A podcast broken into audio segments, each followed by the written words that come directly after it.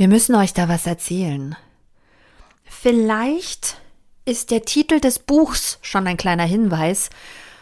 Das Buch, über das wir heute sprechen, heißt nämlich Kinder haben. Naja, lassen wir gleich mal die Katze aus dem Sack.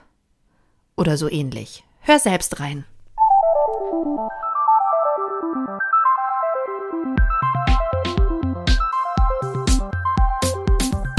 Die Leserinnen. Der Podcast über feministische Bücher mit Barbara Christina und Christina Barbara.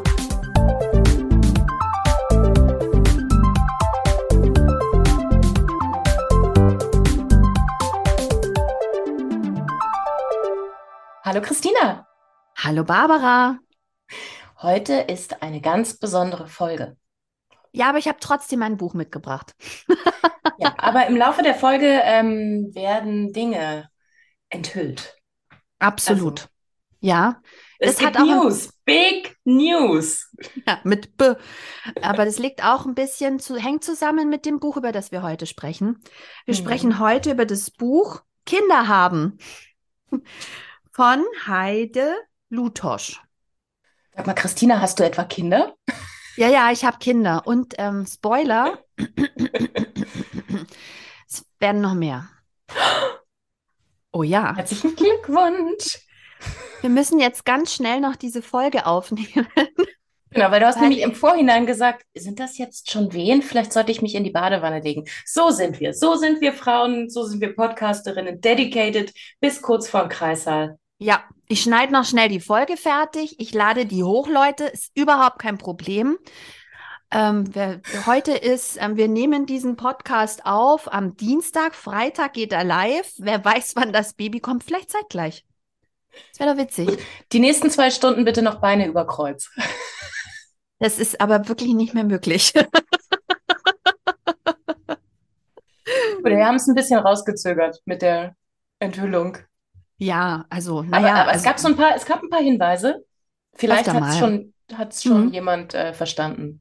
Es gab auch mal so ein Foto mit Mareike Fallwickel, wo ich schon so ein ganz kleines bisschen in der Mitte ein bisschen größer war. Okay, da jetzt aber schnell paar... zum Buch. Ja, ähm, denn dieses Buch, Barbara, ist mhm. eine direkte Leseempfehlung von, Achtung, Theresa Bücker, die in ihrem Instagram das in den Stories empfohlen hat mit den Worten, das schenke ich gerade jeder meiner Freundinnen. Okay, mir hat sie es jetzt nicht geschenkt, aber ich habe es mir dann gekauft. Selbst geschenkt. Und, Wir sind ähm, solche Fangirls. Ja, und ähm, geneigte HörerInnen haben ja vielleicht schon mitbekommen, dass das Thema Feminismus und Kinder haben mich in letzter Zeit durchaus umgetrieben hat. Wir haben ja auch schon die ähm, fantastische, fabulöse Doppelfolge gemacht mhm. zu Aus dem Bauch raus und Bauch frei weil ich finde es gar nicht so einfach, Feministin sein und Mutter. Und deshalb war ich auch sehr ambivalent, was diese Schwangerschaft anging. Ähm, ich nenne dieses Baby Nummer drei auch das Überraschungsbaby. Das war jetzt nicht verhindert, aber auch jetzt so maximal nicht geplant. Also wir freuen uns riesig, aber wie gesagt, das, das, das ist halt so passiert, wie so Babys halt passieren. Ne? Und es war witzigerweise, bin ich schwanger geworden, gerade als der Supreme Court ähm, diese Entscheidung gefällt hat, ähm, die das komplette Abtreibungsrecht in den USA über den Haufen geworfen hat. Und als ähm, Feministin bist du dann natürlich total pro-choice und gleichzeitig äh, ist da halt gerade dir das Gleiche passiert, ohne dass du die Choice brauchst. Und ähm, es ist in mir so der Gedanke entstanden. Ich weiß nicht, ob du das Gefühl mit mir teilen kannst, ähm, dass es irgendwie in letzter Zeit kam es mir so vor, als wäre die feministischste Entscheidung, die man in seinem Leben fällen kann. Und die ist jetzt auch schon drei Schwangerschaften zu spät sozusagen bei mir. Aber die feministischste Entscheidung, die du treffen könntest für ein feministisches Leben, ist eigentlich keine Kinder zu haben. Zumindest, Hä? ja, weil du dann natürlich autark nicht fremdbestimmt, weil du dir deinen Platz in der Gesellschaft besser erkämpfen kannst, als wenn du auch noch doppelt kämpfen musst in der Rolle als Mutter ähm, und diesen ganzen anderen Kladderaducci auch noch an der Backe hast. Okay, also ähm, und, und jetzt ich? Ja, siehst, kannst du dieses Gefühl verstehen? Ähm, nee, gar nicht. Also ähm, Hm. Ich, äh, wir haben ja da schon ganz oft drüber gesprochen, dass, ähm, dass wir in unseren Zwanzigern in, äh, auch das Gefühl hatten, das ähm, ist ja alles überwunden, das muss uns nicht mehr groß interessieren. Ähm, ich habe vielleicht dann so ein bisschen mit Feminismus kokettiert maximal, äh, das aber auch gar nicht gefühlt, nicht weiter verfolgt, ähm, hatte da irgendwie nicht so richtig viel Berührungspunkte und fand, das ist erst nach dem ersten Kind und vor allen Dingen nach dem zweiten Kind voll reingehauen, dass das ein Ding ist und dass das relevant für mich ist. Und von daher würde ich eher sagen, dass die feministische Entscheidung in meinem Leben war, Kinder zu bekommen, weil sonst hätte ich mich gar nicht damit beschäftigt. Vielleicht hätte ich mich damit beschäftigt jetzt doch. Also wenn ich jetzt doch in mein Alter gekommen wäre, also dann mit 40, auch ohne Kinder, hätte ich mich vielleicht damit beschäftigt, weil die, äh, die gläserne Decke ist halt, ähm, ob du jetzt Kinder hast oder nicht, ist ja da. Also oh, selbst ohne Kinder kommst du ja da nicht weiter. Dann hast du Punkt ja ist, trotzdem den ganzen Scheiß. Also ja, dann wirst du trotzdem nicht Führungskraft und äh, dann gibt es dann trotzdem irgendwelche Idioten, die befördert werden, obwohl äh, du eigentlich viel qualifizierter bist. Vielleicht spürt man auch den, die, den, das ganze Ausmaß der Ungerechtigkeit auch viel, viel stärker, wenn man Mutter ist. Das ist ein guter Allerdings, Punkt. allerdings, Also diese allerdings ganzen und systemischen Fehler. Entschuldigung. ja, und ohne diese, dieses Gefühl des äh, Verraten und Verkauftsein und äh, die Welt fickt mich die ganze Zeit, kann, kann man, glaube ich, auch, also für, für mich wäre ich jetzt nicht so eine brennende Feministin. Da Good würde ich dann eher so sagen, ach, es ist auch ein Thema unter vielen und jetzt wenden wir uns doch wieder anderen Dingen zu. Aber so äh, renne ich hier schreiend durch die Gegend und sage, alles hat mit allem zu tun und wir müssen das System stürzen. Und warum brennen denn keine Dinge auf den Straßen? Das ist völlig unverständlich. Also ich hoffe auf jeden Fall, dass ich Feministin sein kann und Mutter, auch wenn ich ähm, meine Kinder tatsächlich liebe und auch nicht bereue, meine Kinder bekommen zu haben. Und ähm, also Regretting Motherhood ist bei mir so jetzt nicht so das Thema. So allein schon aus Nicht, diesem, also in manchen Nächten, ich meine, das ist ja jetzt kein durchgehendes Gefühl, aber an manchen Enden und Ecken denkt man sich doch im ersten Gedankengang, was für eine Scheißidee hatte ich denn da? Und dann im zweiten Gedankengang, nee, es war eine ganz fantastische Idee, aber die, äh, das System macht es mir halt so scheiße schwer. nein, ich habe grundsätzlich nie das Gefühl, was war das für eine Scheißidee, außer immer dann, wenn ich schwanger werde, weil ich dann denke, Mist, das muss auch wieder rauskommen. Aber es ist ein anderes Thema. Ähm, aber ich habe nie grundsätzlich das Gefühl, dass es eine blöde Idee war, weil ähm, ich habe mal, kennst du die Schaukelstuhlübung ähm, aus dem Coaching? Nee. Ach so, ja, ja, ja, Da, doch, stimmt, da- das hast du ja, sogar auch schon im Podcast erzählt. ja, Das hast du sogar schon erzählt. Aber ja, du kannst auch wo gerne man sich, wo man praktisch äh, für alle, die es nicht gehört haben, und vielleicht habe ich es nicht im Podcast erzählt, sondern vielleicht habe ich es auch nur dir erzählt. Wir reden ja auch Nee, nee, sonst d- noch. d- doch hast du, aber wir können ja auch nicht davon ausgehen, dass alle immer alle unsere Folgen gehört haben. Äh, doch. Aber ähm, auf jeden Fall gibt es diese Übung im Coaching, dass du eben auf dein Leben mal zurückblicken sollst. Stell dir vor, du bist 80 Jahre alt und sitzt im Schaukelstuhl und ähm, schaust auf dein Leben zurück. Witzigerweise habe ich das mal nach dem Abi gemacht. Da war das irgendwie den Nachruf schreiben. Und ähm, da bin ich nach einem zehnminütigen Stepptanz solo in den Armen meines sehr jung Geliebten gestorben. Übrigens, in meinem Nachruf nach zur Abiturzeiten. Das fand ich total glamourös. Ähm, aber da war immer klar, ich möchte auch Kinder kriegen.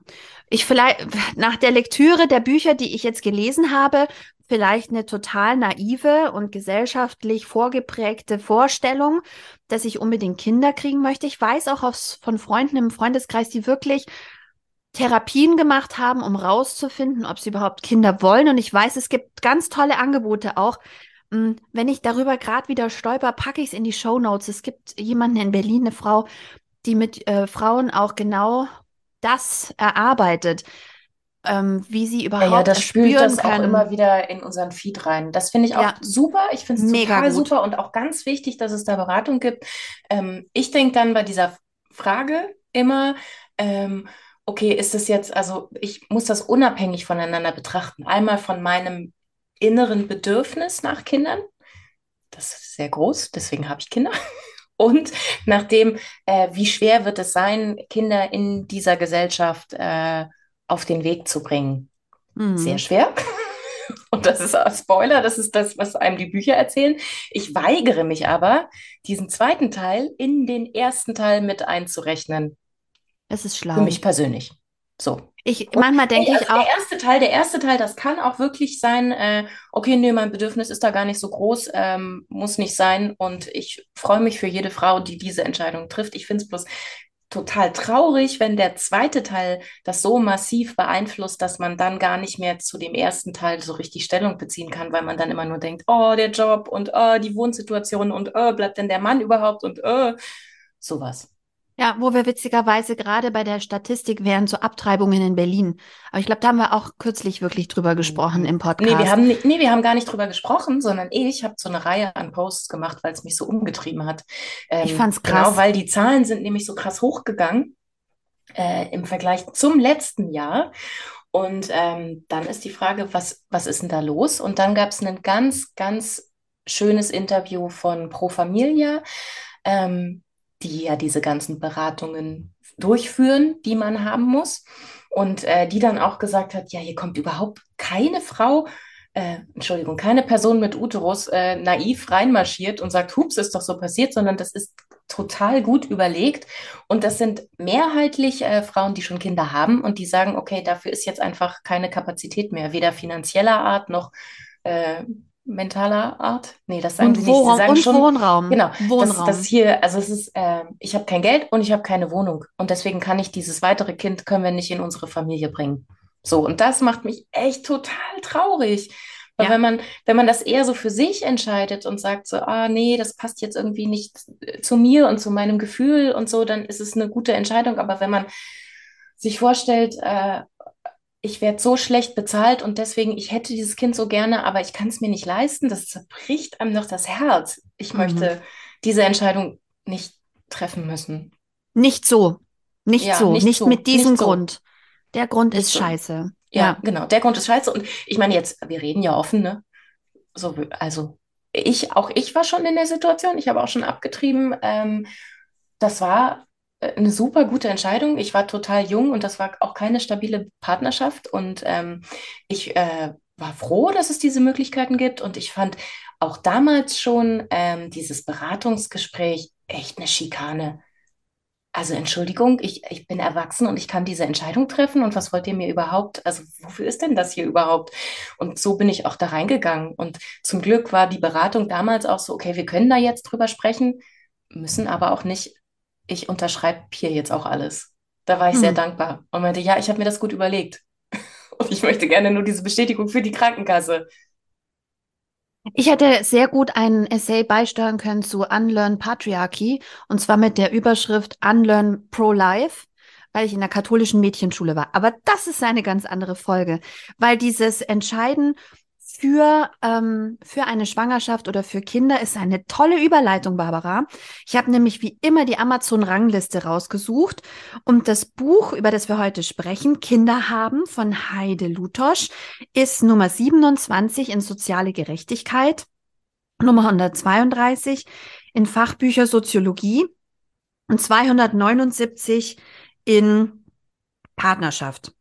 Und es ist ähm, in erster Auflage in Berlin dieses Jahr erschienen mit einem wirklich hübschen Einband, hellblau, knallorange, bei Mattes Seitz.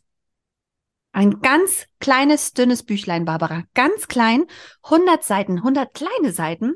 Und ich habe trotzdem 23 Knicke reingemacht. Viele Doppelknicke. Und was kannst du noch zur Autorin sagen? Da kann ich auch was zu sagen. Heide Lutosch ist 1900, ach herrje, da ist die Zahl auf meinem Blatt verschwunden. 1972 in Niedersachsen geboren, lebt in Leipzig und übersetzt hauptsächlich Sachbücher aus dem Englischen. Und zwar zu ganz unterschiedlichen Themen, von Selbstmitgefühl Thomas Mann bis hin zu Elefanten. Das fand ich ganz lustig. Eine Frau, die also eine weite Range an Input hat und die ganz fantastisch schreiben kann. Und in diesem Buch hat sie mal was eigenes sozusagen geschrieben. Und wenn ich dir einen kleinen Einstieg geben kann, lese ich dir Sehr mal. gerne. Und hat sie, hat sie Kinder? Also ist das. Sie ähm, hat Kinder, ja. Ja. Sie lebt mit Kind? Partner und Kind Ern in Leipzig. Und ähm, sie schreibt auf dem Klappentext, es ging mir nicht gut und wenn ich genau hinsah, merkte ich, dass es auch den anderen Müttern nicht gut ging. Keiner einzigen Mutter, mit der ich in all den Jahren zu tun hatte, ging es wirklich gut. Was ein Einstieg. Ähm, weil es geht um Kinder haben. Bitte nicht, ich bin Oh. voller Hormone, bitte tu mir das nicht an. Ich habe ich hab da heute keine Kapazitäten für. Okay, vielleicht heule ich auch noch. Aber dieses schmale Büchlein ist unglaublich und ich kann die Leseempfehlung von Theresa Bücker absolut verstehen. Es ist ein ganz kleines, dünnes Büchlein, man überfordert niemanden damit. Und es steht eigentlich alles drin. Die Ambivalenz, die Liebe, die große Liebe zu seinen Kindern, Mhm. die Erschöpfung, die Sackgassen, in die man in der Paarbeziehung kommt. Mhm. Zum Beispiel über das Thema das bisschen Haushalt. Und es dröselt sie alles so genial auf. Achtung, erste Lesestelle. Seite 57. Und sie schreibt es einfach so crazy schlau. Da platzt ihr der Schädel in fünf Zeilen. Wirklich krass. Ähm, es geht los. Die Frau, die es schafft, auf der Notwendigkeit der Hausarbeit zu beharren und sich gleichzeitig nicht vom Gespenst der isolierten, putzsüchtigen Hausfrau einholen zu lassen, gewinnt vor allem einen Kampf gegen sich selbst. Das männliche Gegenüber dann noch von einem vernünftigen und gerechten Putzplan zu überzeugen und ihm dafür wesentlichen Dinge, die ihm die dafür wesentlichen Dinge beizubringen, dürfte verglichen damit eigentlich eine Leichtigkeit sein. Eigentlich. Denn ein Mann, dem man freundlich zu verstehen gibt, dass er von einer Sache keine Ahnung hat, reagiert fast immer empfindlich, selbst wenn es sich bei dieser Sache nur um Hausarbeit handelt. Diese Empfindlichkeit ist echt. Sie ist Ausdruck einer tiefen Unsicherheit, die nicht nur der Mann selbst abwehren muss, sondern die interessanterweise auch für sein weibliches Gegenüber etwas ist, das sie sich lieber nicht allzu genau ansieht. Zu behaupten, dass diese Unsicherheit Resultat des Feminismus sei, ist viel zu ist zu viel der Ehre für den Feminismus und verdreht einen komplexen kausalen Zusammenhang. Nicht der Feminismus produziert männliche Unsicherheit, sondern das vom Feminismus bekämpfte Patriarchat. Mit seiner starken Betonung und Polarisierung der Geschlechterrollen ist zugleich Ursache und beständig reproduzierte Folge dieser Unsicherheit. Ich kenne das von zu Hause. Aber ähm, Das- jetzt zum Verständnis. Entschuldigung, bin ich dir in Mhm. den Satz reingegrätscht? Wolltest du, wolltest du noch Nein, mehr nein, anschauliche Beispiele Auf keinen bringen? Fall, nein. Dieses mit der Unsicherheit, das kenne ich sehr, sehr gut. Diese Unsicherheit, und jetzt wollte ich nur noch mal kurz fragen. Also, ähm, ist diese männliche Unsicherheit äh, Ergebnis des Patriarchats dahingehend, dass äh, Männer diese krassen Privilegien haben, ähm, niemals an irgendwelche Privilegien rangestoßen sind, weil sie ja quasi auf dieser Pyramide liegen, in vo voller Glückseligkeit und deswegen überhaupt gar keine Resilienz entwickeln mussten, um mit ähm, Diskriminierung, Abwertung und Demütigung umzugehen? Ist es daraus entstanden oder ist das, weil sie schon wissen, dass sie hier ähm, ihre männliche Rolle performen müssen und wenn da mal die Performance nicht so geil ist, dann droht der Abstieg? Warte, ich habe da eine mega, mega Lesestelle. Ich muss nur, die ist ein bisschen länger. Hast du Zeit? Ach, ich, also ich habe heute nichts weiter vor. Super, Obwohl doch, in einer Stunde kommt das Kind. das schaffe ich. Also, und zwar habe ich da eine mega Lesestelle und damit meine ich, in diesem Buch steht nämlich alles, weil sie auch komplexe Dinge ähm, wirklich alle einmal zusammengegruschelt hat. In so ein Best-of sozusagen. Best-of, was du wissen musst, warum wir in dieser Kacke stecken bleiben. Und wo sie wenn auch man so, anfängt, wenn man Mhm. anfängt als Mutter, also vor allen Dingen als äh, Frau mit Kind und Haushalt und so, und ähm, also ist es ja dann doch der Startpunkt des, äh, der feministischen Karriere, ist der Kreissaal. Der Startpunkt ist zu Hause. Der Startpunkt ist zu Hause, weil wir es nicht schaffen, zu Hause aus dieser Rollenverteilung rauszukommen. Und da steigen wir jetzt knietief ein, ähm, in Theorie, aber mega spannend. Achtung, bisschen längere Lesestelle, aber it's worth it. Also, Die Macht der Familie. Woher kommt die Zählebigkeit dieser geschlechtsspezifischen Rollenverteilung nach dem Mutter, nach dem Muster Frau, Beziehung, Mann, Autonomie?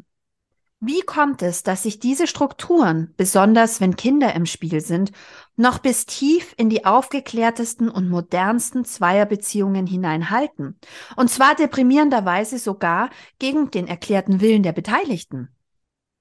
Zwischen dem Vater meiner Kinder und mir gab es Momente, in denen das gemeinsame Wissen um die gesellschaftlichen Ursachen unserer erbitterten Kämpfe, Kämpfe zu einer Insel wurde, auf der wir kurz durchatmen und uns als zukünftige, nicht mehr von Geschlechterrollen deformierte Menschen in die Augen blicken konnten, bevor dann die unfairen Auswirkungen dieser Rollenverteilung wieder in den Vordergrund rückten und unsere Insel mit scheinbar ganz individuellen Gefühlen, meiner Wut und seiner Abwehr überspülten. Die Psycholo Psychoanalytikerin Jessica Benjamin beschreibt, wie wenig individuell diese Gefühle tatsächlich sind. In ihrem Buch die Fesseln der Liebe stellt sie ausführlich dar, auf welche Weise die starre elterliche Rollenverteilung innerhalb der bürgerlichen Kleinfamilie dazu führt, dass genau diese Rollenverteilung sich trotz aller sonstigen gesellschaftlichen Veränderungen von Generation zu Generation in abgewandelter Gestalt zwar, aber im Kern doch eben immer aufs Neue wiederholt.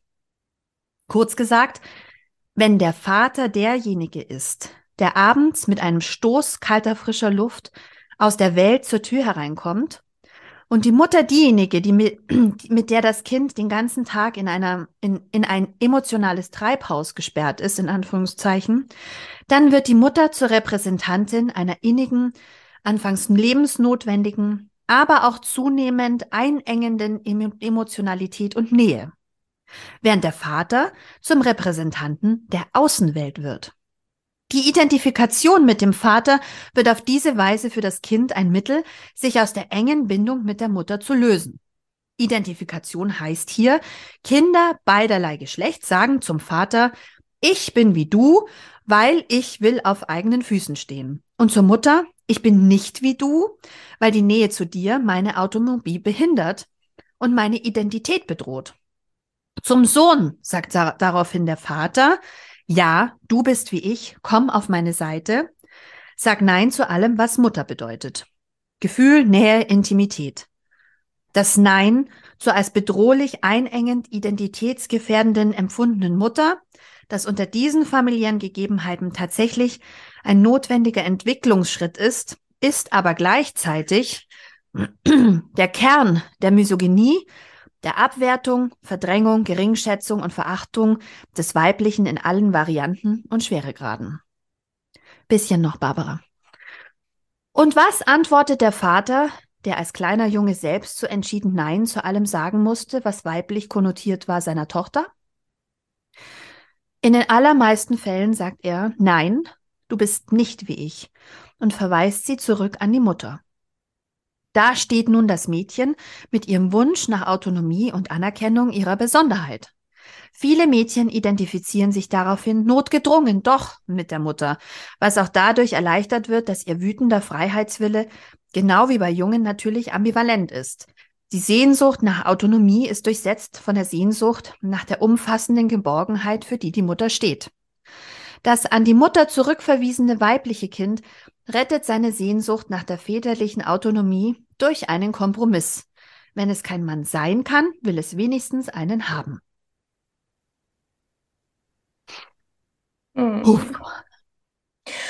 Krasse ähm. Stelle, aber das meine ich mit, da steht einmal alles drin, weil sie wirklich, mein Lieblingswort im Schweinsgalopp, einmal wirklich durch auch Studien und Theorien, feministischen Theorien geht, die, die basisgebend sind, dafür zu verstehen, warum selbst Paare, die total aufgeklärt sind, die sehenden Auges in eine Familien, in ein Familienkonstrukt gehen, die sich vorher schon überlegen, wie sie sich gut aufteilen können, die sich solche Gedanken machen wie, wie oft abspülen ist einmal stillen, dass selbst die es nicht schaffen und kleben bleiben und hängen bleiben, zum Beispiel in diesem Aufrechnen, was so viel Kraft kostet, eigentlich super und gleichzeitig denke ich immer, boah, die Kraft, das alles gegenzurechnen, habe ich eigentlich genau dann nicht.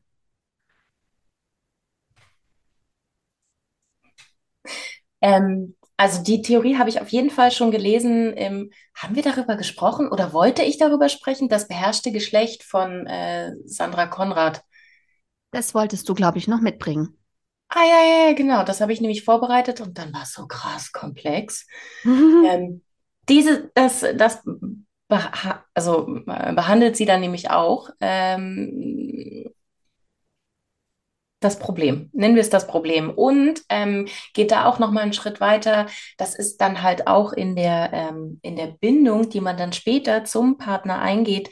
Also deswegen ist da in der Partnerschaft auch äh, die, die, dieser Tanz irgendwie schon so vorprogrammiert. Also der Mann ist der Autonome, der nach draußen geht und der das Emotionale so abblockt. Und ähm, die Frau ist, das ist jetzt total verallgemeinert und äh, da muss ich auch, also es ist äh, auf dem Spektrum an Ausprägung. So, jetzt ich folge der Theorie.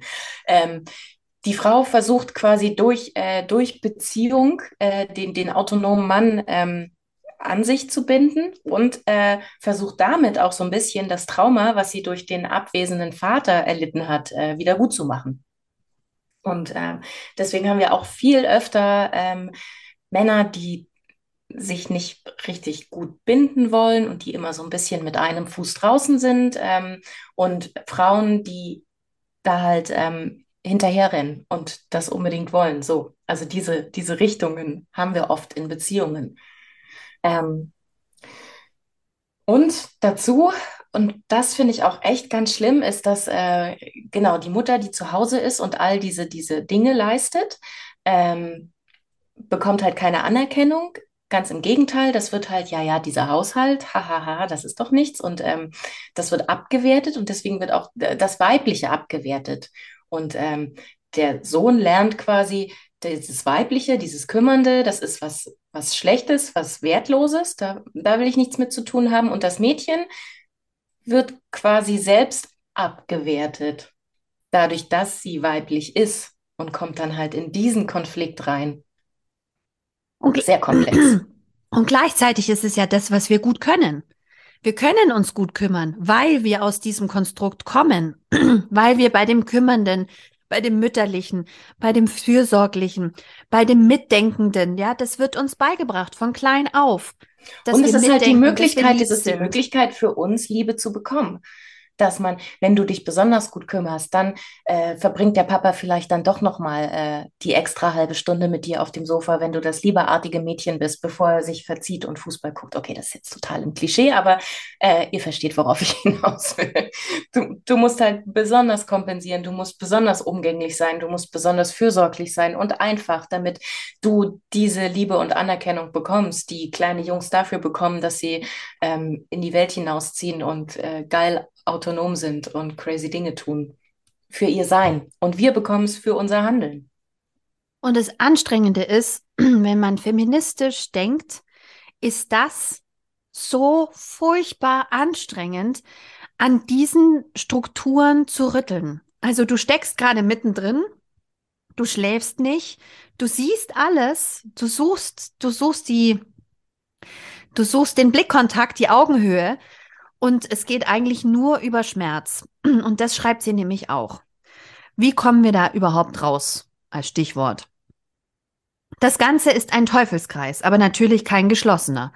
Menschen können menschengemachte Verhältnisse verändern. In diesem speziellen Fall der so speziell nicht ist, geht das aber nicht, ohne dass die einzelnen Individuen sich ändern. Feminist zu sein ist auch deshalb so anstrengend, weil es bedeutet, permanent über den eigenen Schatten zu springen. Eben jene tief ins eigene Ich eingebrannten Bilder, Wünsche und Ängste zu erkennen und zu bekämpfen. Laut Jessica Benjamin kann der von ihr beschriebene generationenübergreifende Teufelskreis durchbrochen werden, wenn die starre Rollenverteilung zwischen Vater und Mutter auch in Bezug auf die emotionalen Aufgaben der Elternschaft aufgehoben wird. Wenn also unter anderem, Zitat, auch die Mutter zu einer Figur der Ablösung und Handlungsfähigkeit wird. Zitat Ende. Und genau das kostet viel Selbstüberwindung und kann höllisch wehtun. Und sie schreibt weiter, doch der Weg zur Autonomie führt für die meisten Frauen nun einmal nicht über die Bejahung ihrer unmittelbaren Bedürfnisse, sondern über ihre Verneinung. Dass das Tag für Tag neu erkämpfte Nein zu Schuldgefühlen, Unterwerfungswünschen, Mütter, Mutteridealen und Unehr Unehrlichkeit zu sich selbst auf Dauer zu einer kleinen Befreiung führen kann, die nur Gutes für die verneinende Frau und ihre Kinder bereithält, soll hier nicht verschwiegen werden, aber eben auch nicht, dass dieser Kampf mindestens genauso anstrengend ist wie der Kampf mit einem versteinerten Mann am Küchentisch. Das heißt, es hängt an den Männern und es hängt auch an uns. Und es ja, es ist immer eine doppelte Verleugnung. Also du verleugnest das Naheliegende, das Einfache, den Weg des geringsten Widerstandes. Nee, komm, dann mach ich's halt. Ich, ich, ja, dann geh du jetzt ins Büro und ich melde mich krank. Ja, also man muss konstant zu diesem Impuls, den man hat, eigentlich, also man muss ihn zumindest überdenken und reflektieren und im Zweifel immer verneinen. Und das ist Hölle anstrengend. Also grundsätzlich, ähm, da haben wir auch schon mal in einer Folge drüber gesprochen. Oh nein, fangen ähm, wir voll an, uns zu wiederholen. Nee, nee, nee, nee, nee. Ach nein, überhaupt nicht. Und es ist ja total gut, wenn man es immer wiederholt, weil so äh, lernen wir Dinge dazu, Wiederholungen ähm, und in neue, neue Kontexte das Ganze reingießen. Ähm, meine persönliche Erfahrung ist, dass ähm, Beziehungen wahnsinnig schwierig sind zwischen zwei Menschen und eigentlich nur gelingen können, wenn beide Menschen schon mal selber eine, eine äh, Therapie hatten und wissen, wie sie funktionieren, was ihre äh, ähm, Probleme sind, was ihre ähm, Kindheitstraumata sind und so. Und dann kann man schauen, wie sich diese ähm, persönlichen Dinge äh, in einer Beziehung zueinander verhalten. Also man hat hier quasi drei Therapiebedürfnisse. Jeder für sich und zusammen. Das ist halt anstrengend. So. Und ähm, aus äh, dem Nähkästchen gesprochen, einer äh, neurodiversen Person, moi, dass, ähm, wenn man erstmal diese Therapiearbeit hinter sich hatte, ist es ja nicht so, dass das dann plötzlich wusch über Nacht weg ist, sondern dann weißt du halt genau, warum du dich jetzt gerade so verhältst und kannst das ja trotzdem nicht ändern. Aber du kannst dann halt darüber sprechen und verstehst, woher es kommt. Also du bist quasi nicht mehr, ähm, möchte jetzt mal so ein Bild kreieren. Du sitzt, äh, du, du liegst nicht mehr im Kofferraum deines Lebens, sondern sitzt auf dem Beifahrersitz. So, Immerhin. du weißt, das Lenkrad dreht sich, du kannst da jetzt nicht unbedingt eingreifen, aber äh, du siehst zumindest, was passiert und kannst sagen, linksrum wäre jetzt auch eine schlechte Idee. Naja, okay, dann fahren wir jetzt links, aber verstehst, worauf ich hinaus will? So. Absolut. Also es ist wichtig, ähm, sich da selber zu verstehen und der andere muss sich genauso selber verstehen. Und dann kann man gucken, wie man sich als Paar versteht. Aber du hast recht, großer Auftrag, also wir Frauen reden ja die ganze Zeit über nichts anderes, wenn wir uns treffen, als über unsere Beziehungen in unterschiedlichen Kombinationen. Beziehungen zum Partner, der Partnerin, ähm, Beziehung auf der Arbeit, Beziehung zu den Kindern. Meine Güte, es ist eine einzige Therapiesitzung, wenn Frauen zusammenkommen. Dann ich das halt auch tun. Ich verstehe überhaupt nicht. Also ähm, wenn ich dann meinen Freund frage, und worüber hast, hab, habt ihr so gesprochen? Ja, Fußball und über die Arbeit. Und ich so, hä, aber das ist doch hier gerade, der hat doch hier Probleme mit der Frau und so habt ihr da nicht. Was ist denn das, da jetzt der Stand? So. Fantastische Überleitung, Barbara. Da wären wir nämlich bei einer meiner Lieblingsstellen, weil sie nämlich sagt, ähm, Väter und Kinder und der Unterschied zu Frauen, dass Männer eben nicht Kinder brauchen, um den Sinn ihres Lebens zu schmälern, sondern dass das ist halt ein, ein nice to have, ja. Ähm, aber bei uns Frauen wird es ja als Sinn des Lebens. Ich habe einen Uterus. Ich sollte ihn auch einmal mindestens in meinem und Leben großer nutzen. Makel, großer Makel, ja. wenn die äh, 40 überschritten ist oder die 50 und da kein Kind ist. Uiuiui, da musst du dich mm. erklären. Und zwar ja. bei jeder Person, die du neu kennenlernst. Mhm. Und ähm, dann sagt sie aber auch, aber um wirklich feministisch als Mann zu leben, muss man eigentlich genau dahin gehen, wo es weh tut. Und sie sagt auch, naja, es gibt so manche linksliberale Klientel, die dann sagt, ach, es ist eh viel aufgeklärter, keine Kinder zu kriegen. Ähm, ja, genau. Aber der, der schwierigere Weg, genau wie für uns Frauen, ist eben dahin zu gehen, wo es weh tut, ja. Und da muss halt sehr viel Arbeit passieren, wenn man als Feminist leben will. Und das tun die Männer nicht, nicht in dem Ausmaß. Und schon allein deshalb, weil sie diese Verunsicherung nicht aushalten. Siehe Hausarbeit, ja. Und ähm, sie hat da was auf Seite 95. Warte mal. Aber wenn Sie nicht weiter an der Zementierung des Patriarchats mitarbeiten wollen, müssen Sie, die Männer, da ansetzen, wo das Mannsein wehtut. Bei den Schlappen, den Ängsten und Bedrohtheitsgefühlen, der Starre und Isolation, der Erschöpfung und Sprachlosigkeit. Sie müssen endlich anfangen nachzudenken und zu reden. Mit sich selbst und mit anderen. Wer sich Feminist nennen will, muss bereit sein, über seinen breitschultrigen Schatten zu springen und jene tiefs in, ins Ich eingebrannten Männerbilder, Männerwünsche und Männerängste zu erkennen, zu verstehen und zu bekämpfen und dabei andere Männer zu unterstützen. Und ähm, da hat sie so eine lustige Szene aus ihrem, ähm, aus ihrem Leben so. Moment, wenn das Nichtreden eins der Probleme ist, wie soll man denn darüber reden, konterte ein Freund, der vor einem Jahr Vater geworden war, triumphierend. Nach einem langen Gespräch über die Schwierigkeiten des Vaterseins und des männlichen Feminismus hatte ich ihm vorgeschlagen, sich einmal von Feminist zu Feminist, von Vater zu Vater mit einem gemeinsamen Freund zu unterhalten. Mit Bo? Oh nee, was soll ich dem denn dazu erzählen? Nicht erzählen, fragen. Was denn fragen? sagt, sagt er ungeduldig. Wie, was denn Fragen? äffte ich ihn nach.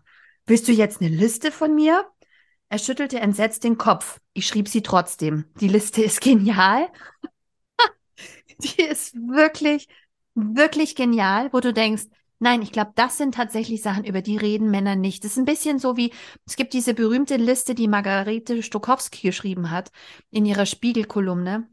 So ähnlich ist diese Liste auch. Sie ist fantastisch. Fantastisch. Sollen wir die jetzt allen Vätern ausdrucken und mitgeben?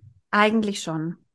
Und hm. ähm, sie schließt aber am Ende dieser Liste dieses wunderbare Bonmot an. Achtung, fall nicht vom Stuhl. Ich fand's genial.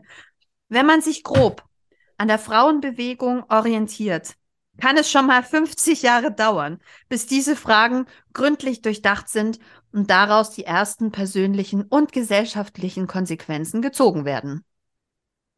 Das macht mich manchmal auch so wütend, wo ich dann denke, wir sitzen hier alle zwei Wochen, zermartern uns unsere Hirne, stellen alles in Frage. Also von, ich wollte immer schon Babys haben, halt, wolltest du wirklich schon immer Babys haben oder ist es der gesellschaftliche Druck, der auf dir lastet und deine Rolle als Frau, die dich dazu bringt, Babys haben zu wollen?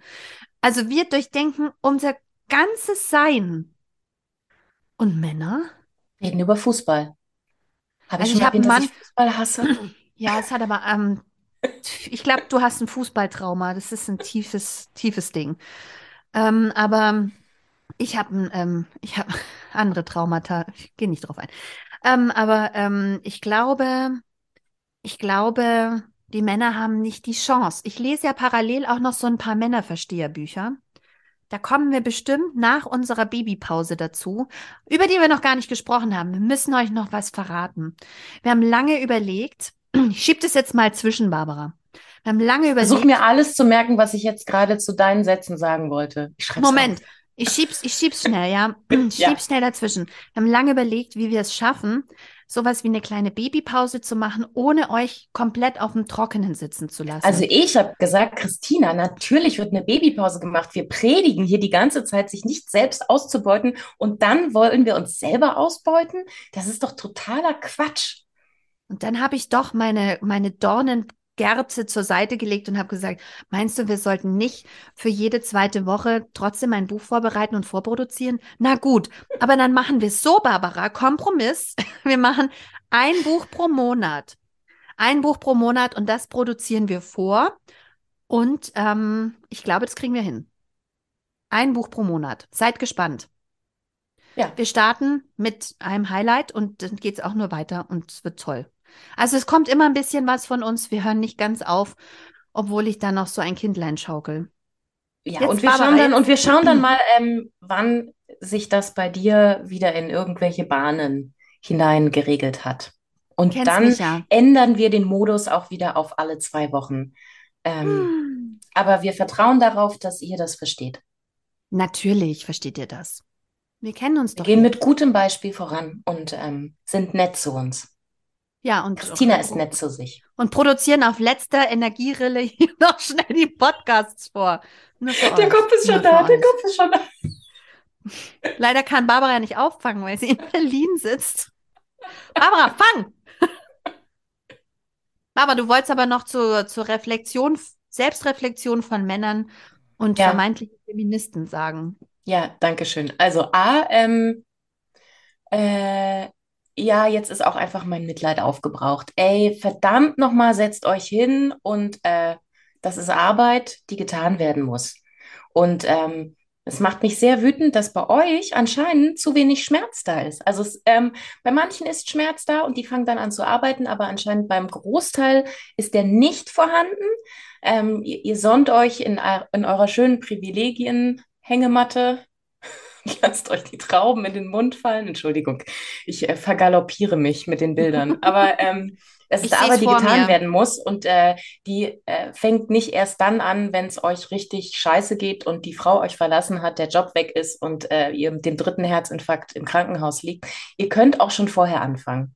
Und das würde eure Partnerin auch wirklich sehr freuen, wenn ihr vorher anfangt. Ähm, und jetzt auch noch mal ein Beispiel aus der ähm, Beziehungstherapie.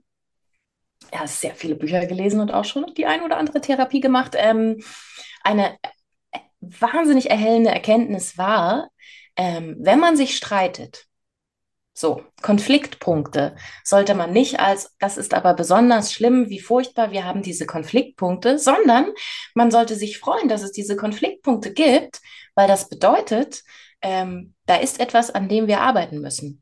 Jeder auf seine eigene Art und Weise. Warum ärgert mich das so wahnsinnig? Was ist da los mit mir? Und aber auch im Zusammenspiel. Warum schaukelt sich das so hoch? und nicht versuchen, für diesen Konflikt einfach eine Lösung zu finden. Findet man sowieso nicht. Man muss da erstmal für sich selber gucken, was ist denn da jetzt drin. Und das kann man also sowohl äh, in, in Therapien als auch ähm, hier im feministischen Diskurs ist auf alles anwendbar. Freut euch über Konflikte, daran wächst man. Und man lernt total viel über sich. Man lernt so viel über sich und dann ist man ähm, bei der nächsten Runde viel schlauer und kann viel äh, großzügiger mit sich und mit dem Gegenüber umgehen. Ich liebe positive Psychologie. Ich liebe die. Nicht immer alles als Problem zu sehen, sondern ähm, als Herausforderung oder auch als interessanten, guten Ansatzpunkt so. Als Stärke Wie schön, vielleicht wir haben sogar. einen Streit. Das macht dich ja. wütend. Verrückt. Was hm. war denn da hm. mit deiner Mutter los? Barbara. Barbara. Ähm, das gilt eigentlich für alles. Also kann ich immer sagen, was war denn da mit meiner Mutter los? Spannend. Also dieses Buch, dieses Büchlein von Heide Lutosch, das klingt jetzt nach so einem harten Klopper, ja, aber ich kann euch versprechen, es sind großartige, ganz leicht flockige Stellen auch drin, wie zum Beispiel diese fantastische Stelle, wo sie erzählt, dass sie auch immer so Babytreffen hatte und ähm, es eigentlich ungesund war für alle weil die Mütter alle so selbst verheddert waren in ihren Köpfen und sich einfach gegenseitig nicht gut getan haben. Weil man das selber. War dann aber so ganz schlecht moderiert. Also da war dann auch niemand anwesend, der das mal ein bisschen angeleitet hat. Ja, und dann ich habe nur Positives einem... über Babytreffen zu berichten. Ja, aber da sitzen manchmal schon echt komische Mütter auch. Ja, weil die also haben die Schmerzen. Die haben Schmerzen und dann nimmt man den Konflikt und sagt, jetzt komm, erzähl doch mal, was ist denn da ja. eigentlich los bei dir? Ja, aber es gibt eben auch die, die dann einfach so wirres Zeug reden. Und ähm, sie erzählt von dieser Episode, wie sie dann selbst ganz erstaunt war, dass eine Mutter aufgestanden ist und gesagt hat, das ist alles so scheiße hier. Vielleicht nicht wortwörtlich, aber so ähnlich. Und dann in aller Seelenruhe erst das Baby, dann sich angezogen hat, dann alles zusammengepackt hat und dann gegangen ist. Der dramatische Auftritt in Babygruppen ist halt auch nicht ganz so dramatisch. Nein, naja, man muss halt das Baby halt. anziehen. ja, es ist so wie ein, wie ein Zeitlupe. Aber sie ist dann nach Hause gegangen, die Heide, und hat dann auch so eine Liste geschrieben, ähm, ob das jetzt gut ist oder schlecht ist, da immer hinzugehen. In diese Unehrlichkeit von vielen dieser Mütter und hat dann beschlossen, sie geht da auch nicht mehr hin. Es ist Schluss jetzt. Also sind auch wirklich lustige Stellen drin. Es ist nicht nur so, ich drehe dich jetzt einmal hier durch die Feminismusmühle, sondern ähm, das ist ein, ein sehr abwechslungsreiches Buch, das aber, wie gesagt, alles drin hat, alles drin hat, was man so wissen muss, was einmal so, was man mal gelesen haben müsste.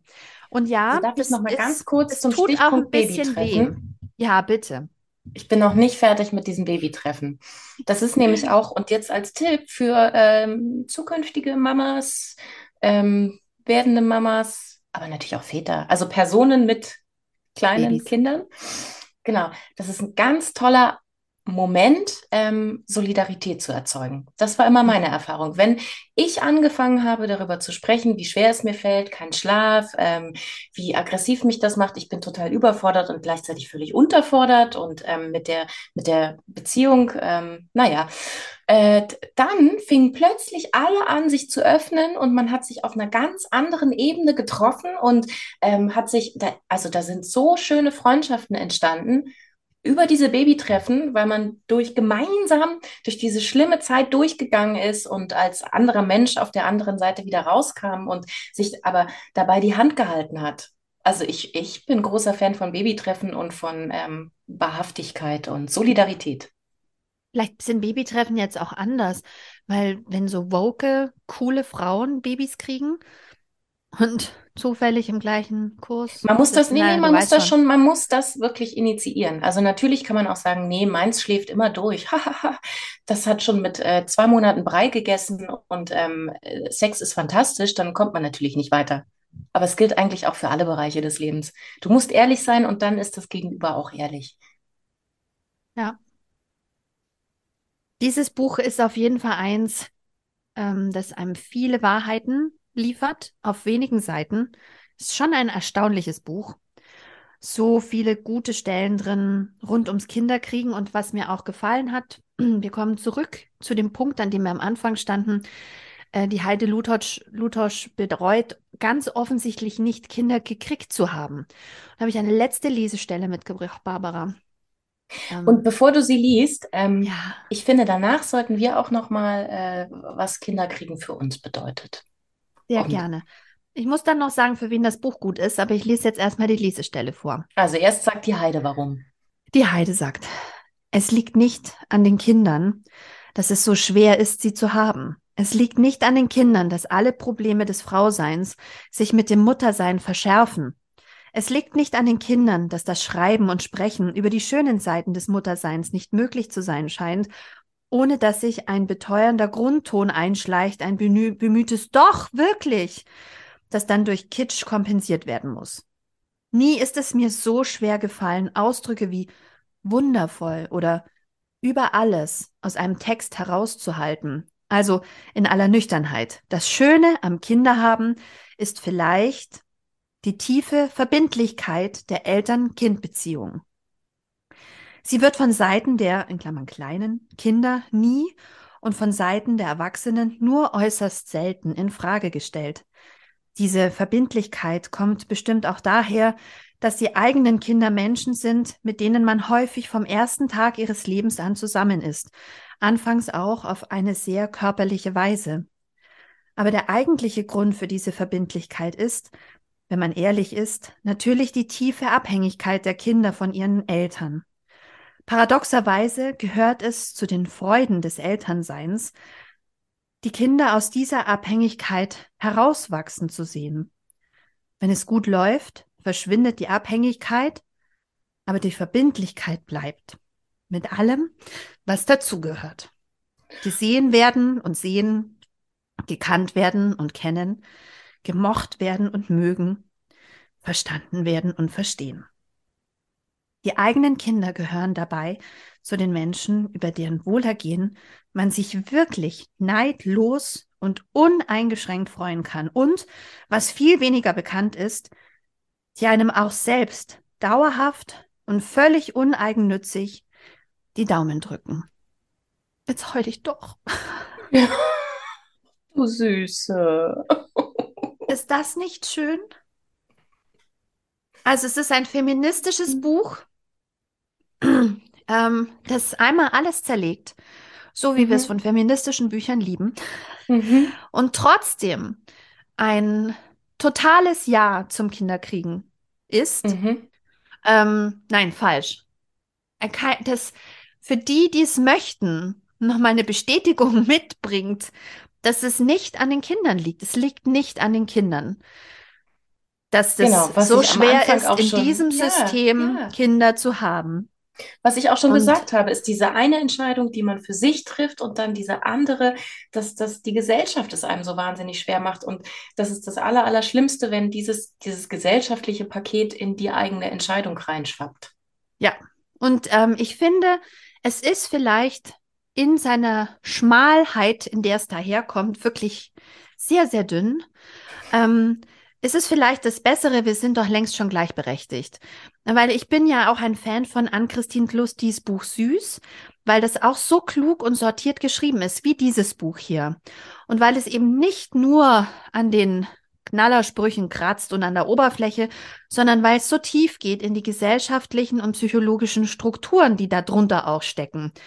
Und weil es unter jeden Stein der Problematik einmal schaut und dich mit so vielen Denkanstößen aus diesem Buch wieder rauslässt, aber eben nicht komplett in Rage und angezündet, sondern wohltemperiert und ich sage jetzt mal intellektuell erwärmt für diese Gedankengänge. Und das finde ich wahnsinnig Deshalb ist es ein wahnsinnig gutes Buch. Danke, Theresa, für diese Leseempfehlung. Ja, und Christina, jetzt ich, ich hab dich so lieb. Ach, du bist so lieb. Danke. Aber ja, jetzt werde ich zum dritten Mal an feministischer Mutterschaft wahrscheinlich scheitern. Dauerhaft. Weil Nein, ich gerne Mutter bin, du, du bist doch eine ich, ganz tolle Mutter und Feministin und Frau und Freundin. Nein, ich glaube, wir wollten ja noch über das Kinderhaben sprechen. Ich mhm, finde, genau. Fang an. Was mich irritiert im Moment ist zum Beispiel, wenn ein Sascha Lobo in dieser einen Evelyn Weigert Dokumentation sagt, stillen wir es so patriarchal. Also, hä? Hä? Und, ähm, und, und auch ähm, vaginal gebären wäre so, so, ähm, so aufdoktriniert. Ähm, ich glaube. Da hat er aber Ursache und Wirkung verwechselt. Ich, ja, eben. Also, ähm, beziehungsweise. Es ist ja nein. nur, es ist ja nur so patriarchal, weil dieses Patriarchat sich da draufsetzt. Das sind erstmal einfach Vorgänge. So.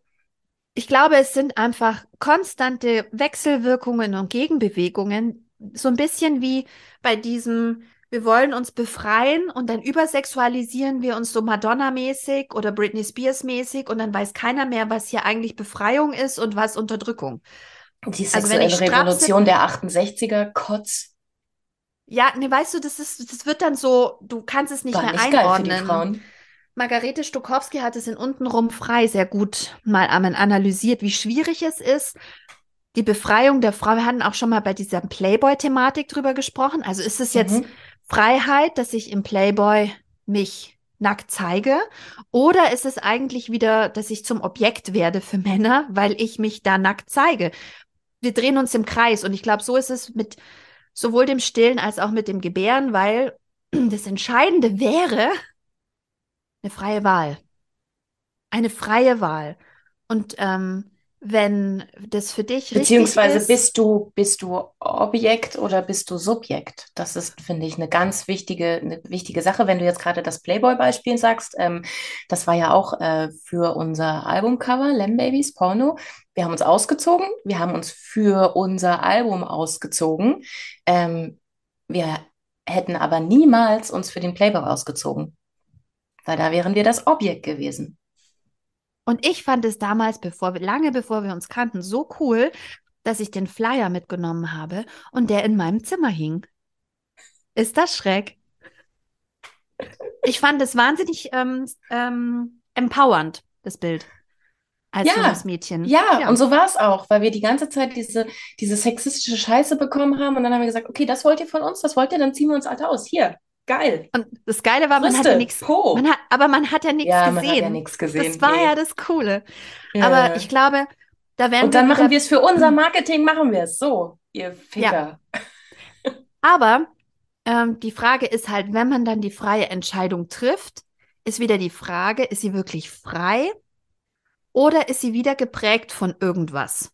Also, wo kann ich mir sicher sein, dass wenn ich sage, ich möchte aber bitte gerne einen geplanten Kaiserschnitt, ähm, dass ich das nicht aus einer Angst heraus tue, weil ich so viel schreckliche Dinge über vaginale Geburten gelesen habe, dass ich eben keine freie Entscheidung treffe. Oder weil mir irgendjemand sagt, dass es viel selbstbestimmter ist, wenn ich einen geplanten Kaiserschnitt habe. Oder, also woher weiß ich, dass es frei ist? Aber das Interessante ist jetzt wiederum, das kann jede Frau nur für sich entscheiden. Und meine Solidarität ist bei allen Frauen. Und es ist wissenschaftlich inzwischen belegt, dass es für jeden Weg, den man geht, ähm, gute Optionen gibt, trotzdem seinem Kind alles mitzugeben, was man dem Kind gerne mitgeben möchte. Es sagt ja keine Frau, ich möchte einen Kaiserschnitt und ich möchte auf keinen Fall, dass mein Kind die guten äh, probiotischen Dinge meiner Scheidenflora irgendwie nicht bekommt, sondern da kann man, das hatten wir schon mal, ne, mit diesem Vaginal Mhm, Seeding. mhm, Und mhm. es hat sich inzwischen auch herausgestellt, dass wenn du dich dafür entscheidest, nicht zu stillen, ähm, dass du könntest in der Schwangerschaft schon Kolostrum gewinnen, diese Vormilch. Und du kannst auch einfach nur einmal anlegen im Kreissaal und dein Kind, deinem Kind diese Vormilch praktisch geben. Da sind die aller, aller, aller wichtigsten Sachen schon drin. Wie viel Prozent des gesundheitlichen Vorsprungs das ist, weiß ich nicht. Aber es ist okay. Und dann sagst du, und danach machen wir ein Fläschchen. Das ist voll okay. Ähm, Und es ist auch total okay, von Anfang an ein Fläschchen zu machen und auch kein Vaginal Seeding. Ähm, Ja. Also das, das Wichtige ist, dass man eine äh, gut informierte Entscheidung trifft. Das bedeutet, A, habe ich alle Fakten beisammen, die für mich wichtig sind und aber auch äh, verstehe ich mich selbst genug, um zu wissen, warum ich diese Entscheidung so treffen möchte. Bin ich auf Ja. Autopilot oder habe ich das wirklich für mich? Und dann ist es, glaube ich, auch diese Entscheidung, die dann getroffen wird, mit der ist man auch total zufrieden. Ja. Ja, die Frage ist eben immer nur, haben wir gesellschaftlich diese Möglichkeit? Also da werden Genau, wir wieder, und dann ist es, und dann ist es so wichtig, dass alle Entscheidungen, die getroffen werden, gesellschaftlich unterstützt werden. Und ähm, wir hatten mal darüber gesprochen. Du hast gesagt, hier Freiheit. Freiheit ist für dich so ein wichtiges Wort. Und dann habe ich gesagt, ah, es ist aber auch so liberal. Ich weiß nicht, ob ich gut damit umgehen kann. Und dann hast du gesagt, doch. Und dann habe ich lange drüber nachgedacht und ähm, muss dazu sagen, ja, genau, Freiheit. Aber Freiheit bedeutet halt, alle Entscheidungen zu unterstützen und nicht die, die am meisten Geld bringt oder diese eine Karriere, okay, sorry, aber ähm, quasi nur eine Entscheidung zu unterstützen, sondern es müssen dann alle Entscheidungen unterstützt werden und du musst jeden befähigen, diese Entscheidung dann auch zu treffen. Dann ist es wahre Freiheit. Und an dem Punkt sind wir leider nicht. nein, es fängt schon dabei an, wenn ein, wenn ein Kind entsteht, ja, also wenn du schwanger bist, äh, die Entscheidung zu treffen, da fängt es ja an. Das ist nicht völlig frei. Stichwort Beratung, Fristen, Ladi-Dudi. Ähm, dann geht's weiter mit ähm, deiner Betreuung in der Schwangerschaft. Dann geht's weiter mit deinem Geburtsort, den du nicht frei wählen kannst. Theoretisch ja, aber eigentlich nein. Edgy Badge. Interessiert auch keinen. Das ist in der Gesundheitspolitik weiterhin völlig Pillepulli, ja, dass wir Kinder kriegen. Da müssen wir halt irgendwie durch. Und Glück haben, dass genug Hebammen gerade da sind und Zeit haben und nicht zu viel Frauen und nicht das Wetter umschlägt oder und ähm, ja, und so schmusige Vorstellungen wie, ich habe eine Hebamme, die kennt mich schon aus der Schwangerschaft, die kommt dann mit ins Krankenhaus und kriegt mit mir das Eins Kind und zu ist. eins Betreuung. Es gibt, es gibt so schöne, ich habe mit meiner Hebamme drüber gesprochen, Ja. habe gesagt, also wenn alle eine Beleghebamme hätten, dann gäbe es ja immer noch welche, die keine haben. Ja, wollen wir uns nichts vormachen. Das heißt, ich komme vielleicht mit meiner Hebamme ins Krankenhaus. Wie praktisch. Und die Hebammen, die vor Ort sind, werden nie überlastet, weil immer genug Hebammen da wären. Und umgekehrt hat sie gesagt, ja, ich hatte das, ich war Beleghebamme. Und teilweise ging bei meiner Frau, sozusagen der betreuten Frau, nichts voran. Dann habe ich denen noch geholfen, haben wir noch ein anderes Kind auf die Welt gebracht. Das entlastet. Theoretisch wäre das System, die Ideen sind ja alle da. Und ganz ehrlich, ich hätte gerne einfach nur eine Frau, die an meiner Seite steht und nicht äh, wie bei Kind 1, 3 Hebammen, die dann halt Schichtwechsel haben. Das ist ja auch wissenschaftlich Aber belegt, dass das, wenn du da so gestresst bist und wenn du dich da so alleine und verunsichert fühlst, dass dann die Geburten halt auch schwieriger werden und dass es dann stocken kann und dass dann Komplikationen passieren können. Aber es ist ja auch nur ein einziges Beispiel an einer langen Reihe von Dingen, wo du halt keine Wahlfreiheit hast, weil nur das eine Modell unterstützt wird, wenn überhaupt, und eigentlich auch ja. nicht so richtig. Und du halt die ganze Zeit gegen Widerstände arbeiten musst. Also quasi das eine Modell, was unterstützt wird, ist, er geht arbeiten, sie bleibt zu Hause und ähm, das Kind bekommst du äh, Weiß ich auch nicht. Naja, das ist nicht so richtig gut geklärt. Aber du bleibst zu Hause und arbeitest nicht mehr und betreust dieses Kind und äh, er geht arbeiten und dann dürft ihr euch aber auch auf gar keinen Fall trennen und er darf auch erst nach dir sterben, weil mit der Witwenrente ist halt auch Kacke. Ja. Und äh, niemand darf äh, krank werden auf dem langen Weg, ähm, pflegebedürftig werden. Ähm, so, es ist ein sehr spitzes Modell, was, äh, gefördert wird. Und ähm, ich würde jetzt mal behaupten, da passen vielleicht ein Prozent der Bevölkerung rein, mhm. weil es können ja immer Dinge passieren. Ja. Bei jedem passieren Dinge. Ja. Und deswegen ja. ist es alles totaler Wahnsinn. Und was ist das Resultat? Angst. Ja. Wie war das? Fear leads to hate, hate leads to nee, anger, anger, fear leads to anger, anger leads to hate, hate leads to suffering. Und wer, wer suffert? Im Zweifel wir. Und man wir versuchen uns dann da so reinzuquetschen. Und versucht auf dieses eine Modell zu setzen und behauptet, man läuft mit diesem einen Modell mit und das ist das geilste Modell. Und alle sind unglücklich. Und ja. klappt sowieso bei niemandem. Und da können wir wieder die gute Brücke spannen. Was macht man, wenn man Angst hat? Man kauft ein gutes Produkt gegen die Angst. Also zum Beispiel. Ja einen Hypnobirthing-Kurs oder ähm, ich habe jetzt natürlich auch wieder gegoogelt, weil ich dachte, ich hab, weiß nichts mehr. Was kommt noch mal in so eine Kliniktasche? Und dann habe ich so ein Video gefunden von einer medial sehr präsenten Hebamme. Und dann war ich doch bass erstaunt, weil sie nämlich die ganze Zeit Produkte angepriesen hat. Also nicht Dinge, die man braucht, sondern das ist auch ein ganz tolles Produkt und das braucht man auch. Ähm, und es ist interessant, von Kind zu Kind poppen immer so Sachen auf, ohne die man kein Kind kriegen kann. Also von Kind 1 zu Kind 2 war es zum Beispiel ein Nestchen. Wenn du kein Nestchen hast, kannst du kein Kind kriegen. Du brauchst jetzt so ein Nestchen, so ein Kissending mit so einer Kordel und dann, dann kann da nichts passieren, wofür auch immer. Und ähm, jetzt von Kind 2 zu Kind 3 sind es Po-Duschen.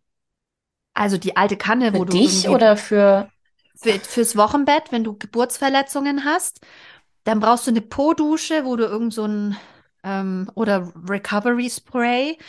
Ähm, und es geht nicht mehr einfach nur so eine Kanne, die du neben das Klo stellst mit warmem Wasser, sondern du musst dann da so eine Po-Dusche haben. So. Aber da sind wir ja auch wieder knietief hm. im Kapitalismus. Eigentlich ja, geht eben. es darum, dass, äh, dass dass es ein Fakt ist, Mütter sind überfordert, weil ihnen einfach viel zu viel aufgetragen wird. Und dann ist aber das kapitalistische Versprechen, kauf dieses Produkt und dann weint das Baby weniger und du heilst schneller und nee, du heilst schneller, indem dir jemand das Baby abnimmt und du kommst auch besser dadurch, wenn du mal schlafen kannst und jemand nimmt das Baby und äh, das ja. Baby weint halt, weil Babys weinen, aber wenn es jemand nimmt, dann stresst es dich auch nicht so. Ja. Ja. Da hilft also auch kein ich, Produkt. Ja. Ich, ich, bin auch jedes Mal, in jeder Runde bin ich drauf reingefallen. Also wenn ich das jetzt kaufe, dann ist das Baby viel glücklicher und ausgeglichener und mir geht's besser. Und hier, und das dass, wenn ich dieses Spielzeug kaufe, dann beschäftigt sich mindestens drei Stunden mit sich selbst und äh, ich kann voll entspannen. Gerade Nein, bei Spielzeug Oma geht einfach. Falle. So viel Spielzeug habe ich gekauft. Mit diesem Spielzeug wird's besser. Hm. Nee, dann muss halt die Oma spazieren gehen, drei Stunden. Ja. Spazieren gehen ist eh die Geheimwaffe. Aber Ähm, ich freue mich für jeden, der, bei dem das funktioniert. Also, hey, wenn du das gekauft hast da draußen und der Hypnobirthing-Kurs war der Knaller, gut, man kann halt keinen AB-Test machen. Du weißt jetzt nicht, wie es ohne gewesen wäre. Aber ähm, ich freue mich für jeden, bei dem das wirklich Effekte hat. Total super, ja. Das ist nicht der Punkt. Aber es ist doch erstaunlich, wie das alles immer mit, mit Konsum zusammenhängt und mit, früher haben sie die Babys in ausgeräumte Schubladen gelegt als Baby. Hat ein ganz tolles äh, Buch vor. Das kommt vielleicht dann im August. da geht es nämlich um den Kapitalismus und wie der Kapitalismus einfach alles, alles bestimmt. Und da sind alle Ismen drin, unter denen wir leiden. Da sind die Sexismen drin und die Rassismen drin und die Klassizismen drin und alle Ismen sind da drin und das ist die Ursache. Ja. Naja, das sind wir wieder bei uns. Wir sind total alten... abgeschweift. Eigentlich wollte ich ja sagen, ähm, Christina, was ist für dich Kinderkriegen? Also mir ist bewusst, Kinder kriegen ist eine sehr egoistische Entscheidung. Wir wollen uns nichts vormachen. Ich sehe das so. Ich kriege die Kinder ja nicht um ihrer selbst willen.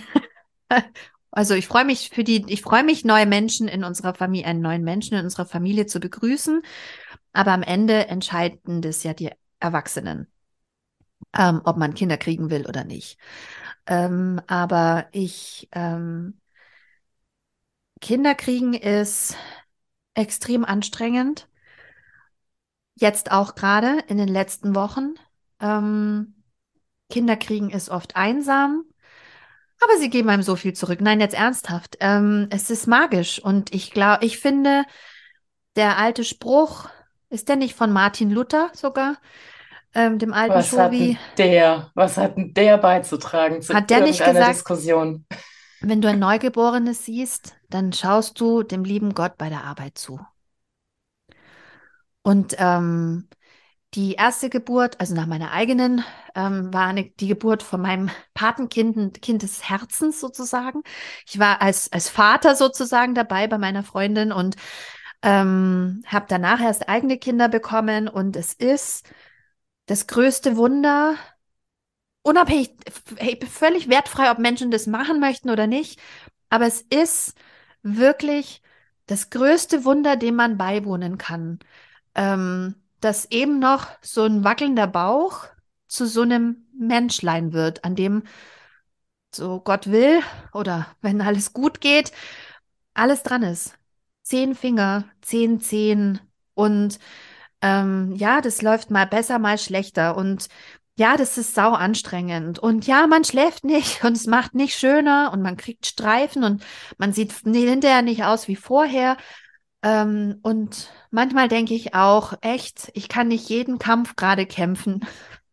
Im Wochenbett oder im ersten Jahr kann ich nicht jeden feministischen Kampf kämpfen. Ich werde eine schlechte Feministin sein. Ich werde ich werde stillen und werde meinem Mann das vorenthalten, das Kind Das ist doch hier keine Wertung.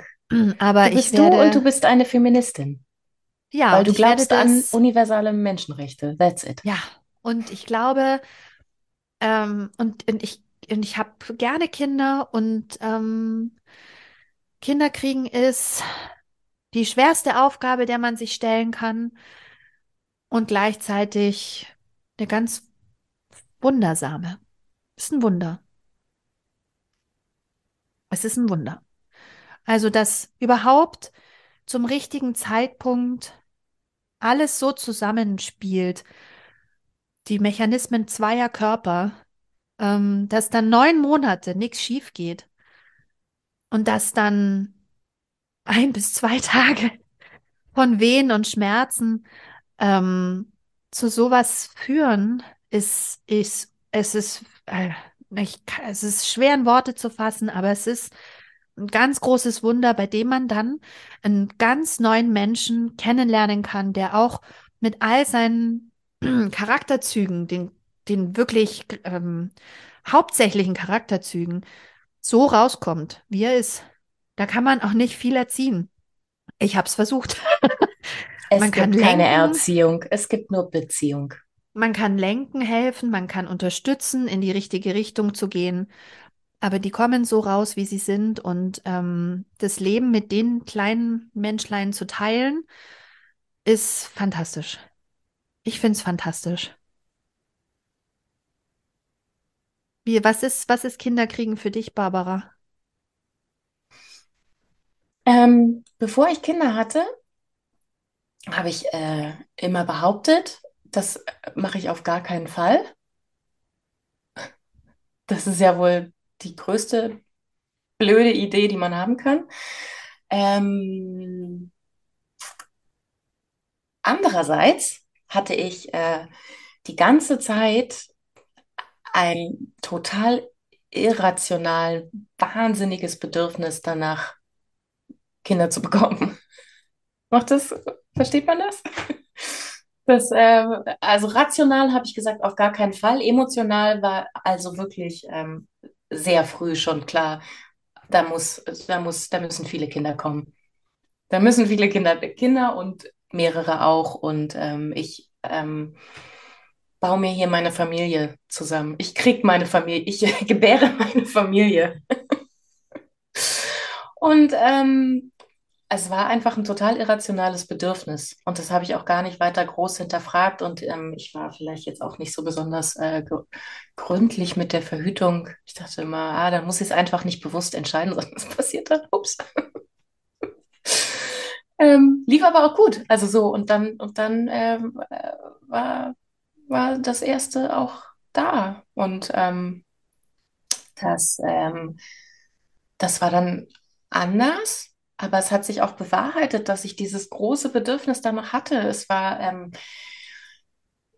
für mich die intensivste Therapie, die ich haben konnte. So, ich finde, also für mich, äh, Kinder ähm, konfrontieren einen so sehr mit, ähm, mit all diesen Makeln, die man hat, mit ähm, so äh, mit den Dingen, mit denen man struggelt. Ähm, und zwar jedes Kind auf eine unterschiedliche Art und Weise. Wie du schon gesagt hast, bin ich auch total bei dir. Die sind, die kommen raus und die sind fertig. Also die können jetzt halt noch nicht so besonders viel reden oder irgendwas machen, aber die sind eigentlich schon fertig. So, und ähm, die, äh, die, die fordern dich, die fordern dich. Ähm, beim, beim Großen war es Grenzen setzen und das ist immer noch, also da bin ich schlecht drin und ähm, der fordert mich da drin und durch ihn habe ich das gelernt und mit, ähm, mit der die danach kamen, da war es irgendwie Liebe zulassen. Ach, wirklich ganz schön. Das habe ich, das habe ich durch sie gelernt. Also das äh, kann ich auch wirklich an den Kindern festmachen. Und ähm, jetzt, äh, jetzt ist da noch eins. Und das äh, mal schauen. Ähm, da bin ich noch nicht, bin ich noch nicht so, was, was, was da die Aufgabe ist. Aber ähm, wenn man das zulässt, dann äh, wächst man so sehr daran und man lernt ganz viel über sich. Das ist wirklich ein ganz tolles Geschenk. Also es ist überhaupt ähm, irgendwie so dieses Narrativ ist ja immer, man gibt den Kindern so viel, die nehmen doch immer. Und ich habe aber wirklich das Gefühl, die geben einem so krass viel. Niemals könnte ich das ausgleichen, was die, was die mir geben. Klar, kümmere ich mich und das ist auch nervig mit den Nächten und so, aber also was die mir geben, krass, was das für Geschenke sind. Ähm, und so unterschiedlich. Die sind so unterschiedlich und total geben, unterschiedlich. wollen andere Sachen und geben andere Sachen. Da wären wir Und wieder bei die, Theresa Bücker, wenn ich den Bogen schließen darf. Hier quäkt schon jemand im Hintergrund, dass, ähm, dass wir dafür halt Zeit brauchen. Und ich glaube, dass all diese Moms, die so strugglen auch mit, mit dem, wie sie ihre Rollen finden müssen. Und manchmal overthinken wir vielleicht auch total viele Dinge, weil wir so unbedingt auf Augenhöhe sein wollen. Ich glaube, wenn wir mehr Zeit hätten mhm. für uns und unsere Kinder und Arbeit, also wenn die Tage einfach 48 Stunden hätten, dann, ähm, dann wäre es leichter, weil dann hätte man, könnte man viel mehr darauf eingehen, was sie dir geben. Das könnte, man könnte es viel leichter erkennen.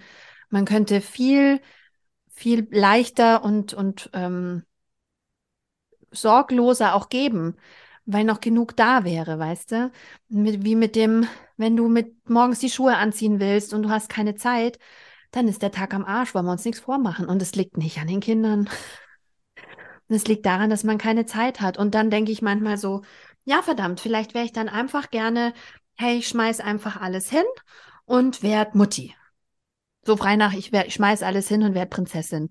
So, wenn einfach manchmal das Gefühl da ist, ähm, ich, ich schaffe nicht alles Aber das ist ja auch, das ist ja auch aus einer Überforderung heraus. Und wenn es da mehr Unterstützung gibt, also ich glaube auch, dass es, ähm, dass jeder Mensch es auch braucht, nicht nur zu kümmern, sondern auch ähm, bei sich zu sein und ähm, so sich selbst auszuleben und seine Talente der Welt zu geben, sich zu Ja. verwirklichen, auf einer Mission zu sein. Auch das ist total wichtig. Und nur wenn man das gut in Balance bekommt, ähm, dann kann man, glaube ich, auch ein glückliches Leben führen. Und ich finde es aber auch, ähm, was krass durch die Kinder gekommen ist, wie sehr alles sich, äh, die Relationen sich verändern und wie sich die Prioritäten verändern. Und ähm, kein Job kann mir jemals das geben, was mir die Kinder geben und was mir die Familie gibt. Also wir können jetzt ja auch mal weiterdenken, was mir Familie und Freunde und Freundinnen geben. Das gibt mir keinen Job. Und da, also kein, kein Arbeitgeber, keine Arbeitgeberin ist da so loyal und begleitet mich durchs Leben. Das ist ja auch gar nicht die Aufgabe. Das sind halt so kurze Stops, die man da mal hat und dann ist es schön und dann ist es mal nicht so schön und ähm, das ist es halt. Aber Kinder bleiben und Familie Podcast. bleibt. Und Und dafür haben wir den. Podcast. Deshalb, Barbara, ich verabschiede mich hier jetzt mit meinem, mit meinem kleinsten Fan. Also noch nicht dem allerkleinsten. Der ist Wir verabschieden uns in die gekommen. Babypause. Ich verabschiede dich in die Babypause. Genau. Es dauert jetzt ein bisschen, bis die nächste Folge kommt, aber versprochen diesen Highlight. Und ähm, wir gehen nicht ganz weg, liebe Hörerinnen und Hörer und ähm, diverse, sondern wir haben ganz viel vorgearbeitet und waren ganz fleißig. Mama. Barbara, im August geht's Christine? mit normalen Rhythmus weiter nach Plan. Ja, wir Okay. gucken mal. Wir gucken mal, wie es läuft. Alles klar. Tschüss. Special Guest heute, der Mini. Ciao. Tschüss.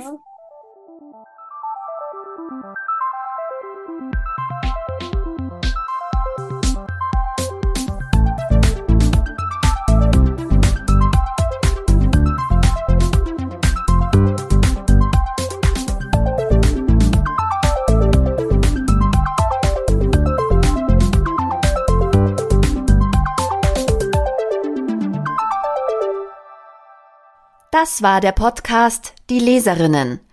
Redaktion und Moderation Barbara Meyer und Christina Häusler. Produktion Christina Häusler. Musik Bernie Meyer. Danke fürs Zuhören.